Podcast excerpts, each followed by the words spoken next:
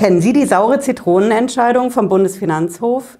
Das ist ja unser höchstes deutsches Finanzgericht und der Bundesfinanzhof hat sich die Entfernungspauschale vorgeknöpft. Das ist das Ding, diese 30 Cent pro gefahrenem Kilometer, die wir bei der Steuer angeben können. Und ich erkläre gleich, was der Bundesfinanzhof aus dem Ding gemacht hat. Bleiben Sie dran.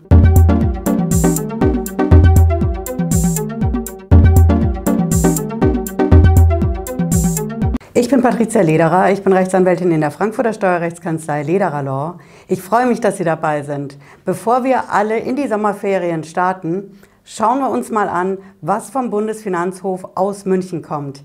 Denn der hat sich an die Entfernungspauschale gemacht und die gilt einfach, wenn wir nicht gerade in Urlaub fahren, sondern wenn wir zur Arbeit fahren. Mit dem Rad, mit der Bahn, mit dem Auto vielleicht auch nochmal. In allen Fällen können Firmen, können Privatpersonen die Entfernungspauschale absetzen. Das sind diese 30 Cent pro gefahrenem Kilometer.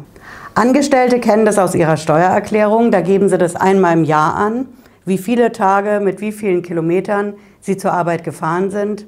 Selbstständige und Unternehmer kennen das genauso, weil diese 30 Cent bei den Reisekostenabrechnungen eine Rolle spielen. Wenn ich für die Firma wohin unterwegs war, egal ob Auto, Rad, Bahn, dann kann ich diese Entfernungspauschale mit den 30 Cent angeben. Und das Ding hat auch eine Grundlage in unserem Steuergesetz.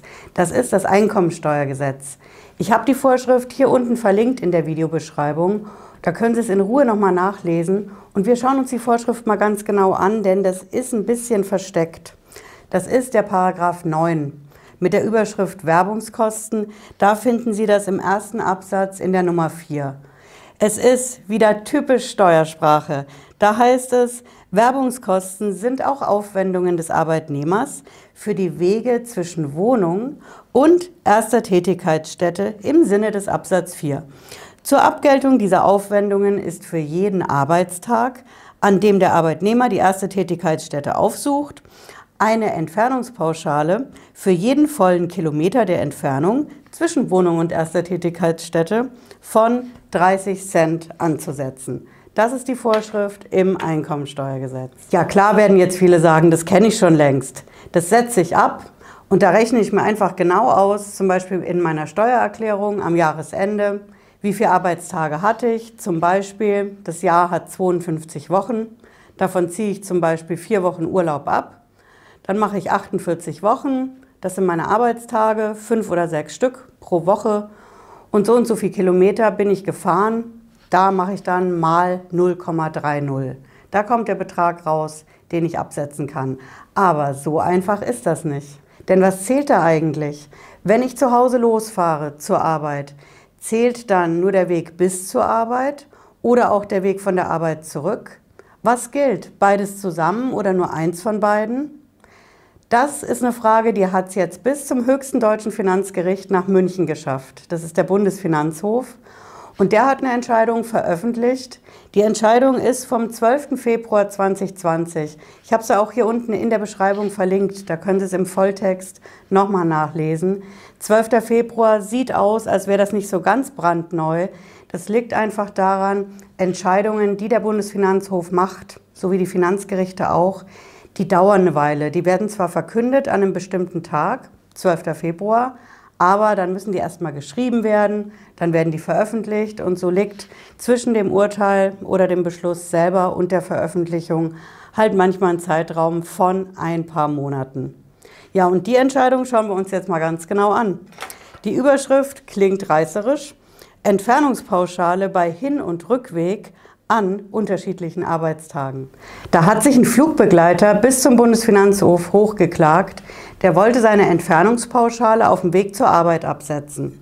Klar, von zu Hause aus zum Flughafen, dann ist er geflogen als Flugbegleiter für ein paar Tage, manchmal nur einen Tag und ist wieder zurückgefahren.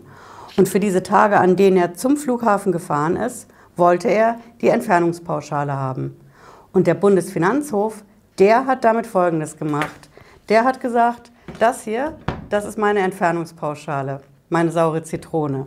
Und da mache ich dann exakt das hier. Ja, der Bundesfinanzhof hat die Entfernungspauschale geteilt.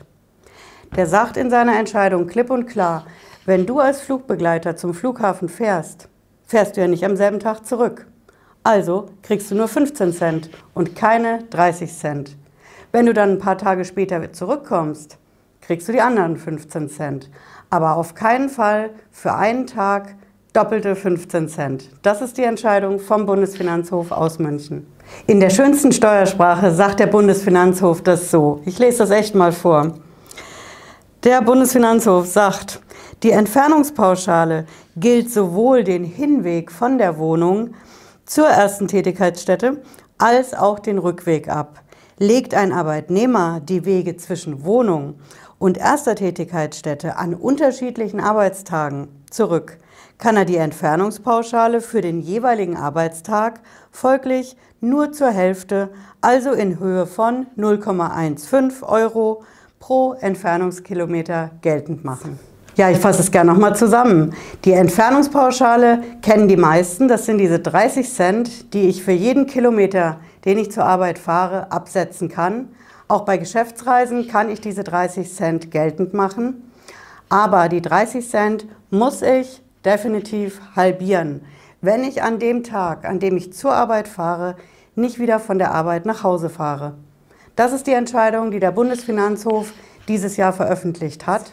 Und genau deswegen verleihe ich dieser Entscheidung vom Bundesfinanzhof den inoffiziellen Titel als saure Zitronenentscheidung.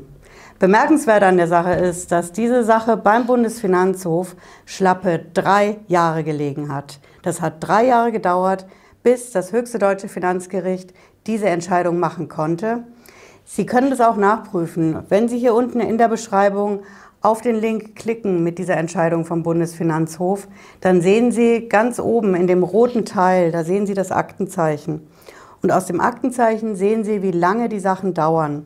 Das Aktenzeichen da ist dieses römisch 6 R42, das ist die Aktennummer beim Bundesfinanzhof. Und dann kommt das Schrägstrich 2017 oder Schrägstrich 17. Daraus sehen Sie, in welchem Jahr die Revision eingelegt worden ist.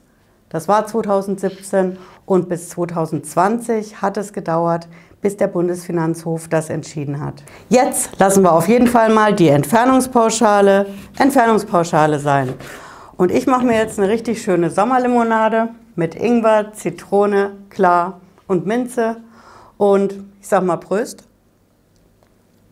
Und wir sehen uns, wenn Sie mögen, nächsten Freitag 18.30 Uhr wieder oder zwischendurch, wenn es was brandaktuelles zu berichten gibt. Bis dahin, schönes Wochenende, bleiben Sie gesund. Ciao.